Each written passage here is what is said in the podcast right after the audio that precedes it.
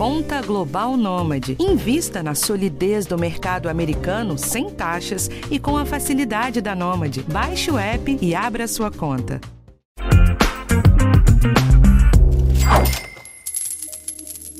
No início de julho foi sancionada a Lei do Superendividamento. Essa lei altera o Código do Consumidor e estabelece uma série de medidas para aumentar a proteção de quem não consegue mais pagar suas dívidas. A lei chega em um momento muito crítico. Segundo a Confederação Nacional do Comércio, 70% das famílias brasileiras estão endividadas. Nesse episódio, a gente vai entender um pouco mais sobre como ela funciona e se pode te ajudar no momento de aperto. Eu sou Rafael Martins e esse é mais um episódio do podcast Educação Financeira do G1. Nos últimos meses a gente tem falado bastante de dívida e de como resolver essa situação. Então você pode ir lá no G1 ou na playlist do seu tocador e procurar os outros episódios com esse tema para te ajudar nas contas do mês. Tem dica de como resolver as dívidas, como acertar na hora de fazer um orçamento e muito mais. Mas agora, para me ajudar com as novidades dessa nova lei, a repórter Fernanda Martinez está aqui comigo. Tudo bem, Fê? Oi, Rafa. Pois é, eu ouvi alguns especialistas logo que a lei foi lançada e foi unanimidade Todos acham que ela vai ajudar bastante na recuperação financeira de muitos brasileiros e também vai promover uma maior consciência sobre o uso do crédito, que nada mais é do que a educação financeira que a gente tanto fala por aqui no podcast. É isso. Então já vamos começar direto ao ponto. O que, que muda na vida do consumidor com a aprovação dessa lei que já está em vigor? O principal foco dela é conter abusos na oferta de crédito e melhorar as condições de negociação das dívidas. Agora vai ser possível renegociar as dívidas com todos os credores ao mesmo tempo e garantir um acordo mais justo. As instituições financeiras também ficam proibidas de esconder os riscos de pegar dinheiro emprestado. Isso é algo que parece óbvio, mas nem sempre acontece. E também elas não podem pressionar os clientes na hora da contratação de um empréstimo. É, e também teve a criação de uma garantia para não envolver as despesas básicas, né? De uma fatia do dinheiro que não pode ser usada para quitar as dívidas. Isso mesmo. É a chamada garantia do mínimo existencial. Funciona assim: o endividado deverá ter uma parte da renda preservada para pagar suas contas básicas. É muito comum que toda a renda de uma pessoa seja usada para pagar as dívidas. Com a lei, ele vai ter essa garantia e isso vai impedir que ele contraia novas dívidas para pagar contas necessárias para sobreviver, como água, luz, comida. Esse valor vai ser analisado caso a caso durante as renegociações e as empresas terão que cobrar um valor que não deixa a pessoa sem esse mínimo de renda. Vamos ouvir um pouquinho o que a educadora financeira Bruna Aleman, da empresa Cor do Certo, falou sobre isso. O principal ponto dessa super lei do, do endividamento é não afetar as necessidades básicas, que eu definiria em cinco pilares, né, como saúde, alimentação, transporte, moradia e educação. Todo mundo precisa ter esses cinco pilares. Essa lei veio assim a calhar absurdamente, porque afinal nós fizemos as dívidas, né? Já me coloco na situação de todo mundo, eu já fui também uma super endividada, mas a gente precisa ter a chance de mudar e de aprender. E aí que chega essa educação financeira, né, junto com essa lei. É, isso é muito interessante porque além de criar uma trava para que a dívida não fique infinita, dá uma boa base de educação financeira para manejar o problema. Pois é, Rafa. Afinal, não basta tirar os clientes das dívidas, precisa orientar a população e dar acesso à informação para que as pessoas parem de se endividar. É um processo de mudança de hábitos. É claro que a crise causada pela pandemia gerou desemprego e uma situação econômica muito difícil, mas boa parte das famílias superendividadas já tinham muitas dívidas antes. Se por um lado teve bastante comprometimento da renda, em muitos casos isso acontece por alguma dificuldade de controlar os gastos. Vamos ouvir o que Adriana Ritt, assessora de investimentos e gestora da SHS, falou sobre isso. Ninguém se quebra em um mês, em dois meses, em seis meses. Não se quebra. A não ser que você viva além do que você pode, além das suas possibilidades. E aí, obviamente, você vira um endividado, um super endividado. Então, a crise, ela ajuda, sim, ela ajuda. Um desemprego ajuda, contribui para uma situação financeira complicada mas ela não é a maior responsável. O maior responsável é o próprio ser humano que não faz as escolhas corretamente, que compromete muito da sua renda mensal, do seu faturamento para empreendedor, enfim, com, com dívidas, né? Bom, Fê, eu sei que você trouxe algumas dicas pra gente, então vamos para elas.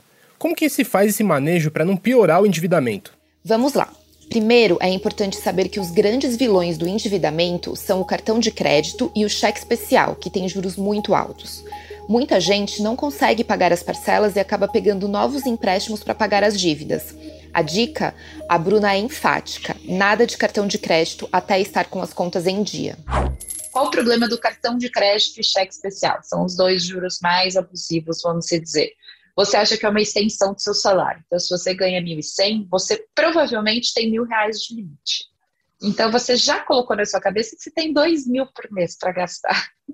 Ele deveria ser utilizado para coisas muito altas. Então, se você ganha um, dois salários mínimos e precisa comprar uma geladeira, por exemplo. Então, sim, você vai parcelar para que aquela parcela caiba dentro do seu bolso. O ponto, o ponto é o acúmulo daquelas parcelas. Você não quer só a geladeira, você quer a televisão, você quer a roupa nova, você quer o seu delivery, você quer sair no final de semana e você perde a noção que aquilo vai se acumulando. E como não comprar o que realmente não é essencial, a Adriana diz que é importante a gente sempre fazer quatro perguntas antes de se decidir por uma compra.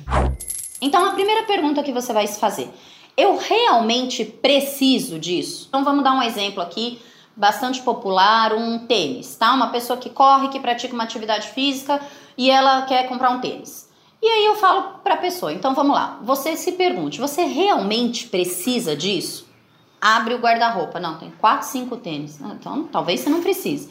Ou não, eu sou uma pessoa realmente econômica e eu preciso de tênis, beleza. Segunda pergunta, precisa ser agora? Porque às vezes você precisa de alguma coisa, mas a pessoa fala assim, ah, não, eu vou comprar um tênis, a gente está em julho, porque em dezembro eu tenho uma corrida longa para fazer. Bom, então por que você precisa comprar isso agora?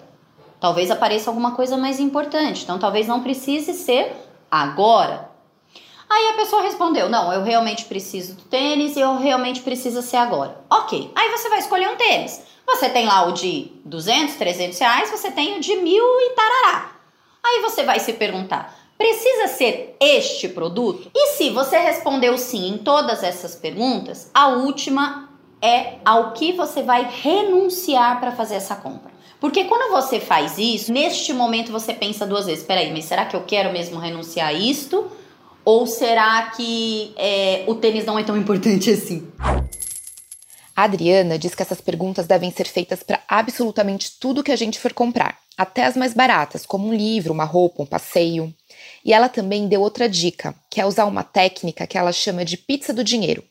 Nada mais é do que a divisão da nossa renda em três partes. Seguindo essa lógica, segundo ela, fica fácil para as pessoas, em um momento de crise, saber o que dá para cortar do orçamento de forma inteligente e funcional. Vamos ver como funciona. A pizza do dinheiro é assim: você dividiu o seu dinheiro em três, em três itens, tá? O primeiro são os itens essenciais, o segundo são os, os itens, né? Úteis e o terceiro são os supérfluos. Essenciais você deixa 50% da sua renda. No útil você deixa de 30 a 35% da sua renda e no supérfluo você deixa de, 20, de 15 a 20% da sua renda. O essencial é aquilo que a gente precisa para viver. Então é moradia, vestimenta, alimentação, aí as contas básicas, né? Água, luz, coisas que você precisa para viver. E aqui eu sempre destaco a importância de colocar a educação nisso, porque as pessoas colocam a educação em supérfluo, tá? Então, colocar a educação, principalmente a, a educação base, né? A educação dos filhos, a educação das crianças. No útil, você vai colocar as coisas importantes. Aí você pode colocar cursos extras, alguma língua que você aprenda, ou algum curso pós-graduação, enfim. Academia, que entra em saúde, convênios médicos, que entra em saúde, é, que mais? Seguros, né? Então, seguro de vida, o seguro do carro, o seguro da casa. E no supérfluo entra os gastos como lazer, vestimenta no sentido de que não é que eu preciso de sapato, eu tenho um monte de sapato, mas eu gosto de comprar um sapatinho, eu gosto de comprar uma bolsinha, eu gosto de comprar, é, sei lá, um livro, eu gosto de aproveitar promoções de site. É, tudo parece tão simples, né? Mas quantas vezes a gente nem pensa nisso na hora de comprar? Exatamente. Por isso é tão importante que essa lei estimule, de fato, a educação financeira da população, que o assunto seja tratado nas escolas desde cedo e sempre que necessário. A lei vai ajudar quem já está em um nível de dívidas muito avançado a recuperar a dignidade e melhorar a qualidade de vida, e pode evitar que outras pessoas cheguem nesse ponto. Educação sempre é a melhor escolha. Perfeito, valeu, Fê. Obrigado pelas informações. Valeu, Rafa. Até a próxima. Então por hoje é só. O podcast Educação Financeira está disponível no G1, no Globoplay ou na sua plataforma preferida de áudio. Não deixe de seguir o podcast no Spotify ou na Amazon, de assinar o Apple Podcasts, de se inscrever no Google Podcasts ou no Castbox. Ou então de favoritar a gente no Deezer. Assim você recebe uma notificação sempre que um novo episódio estiver disponível. Eu sou Rafael Martins e na próxima segunda tem mais episódio para você. O roteiro é da Fernanda Martinez, a edição do Thiago Kazuroski e do Giovanni Reginato. Um abraço e até a próxima!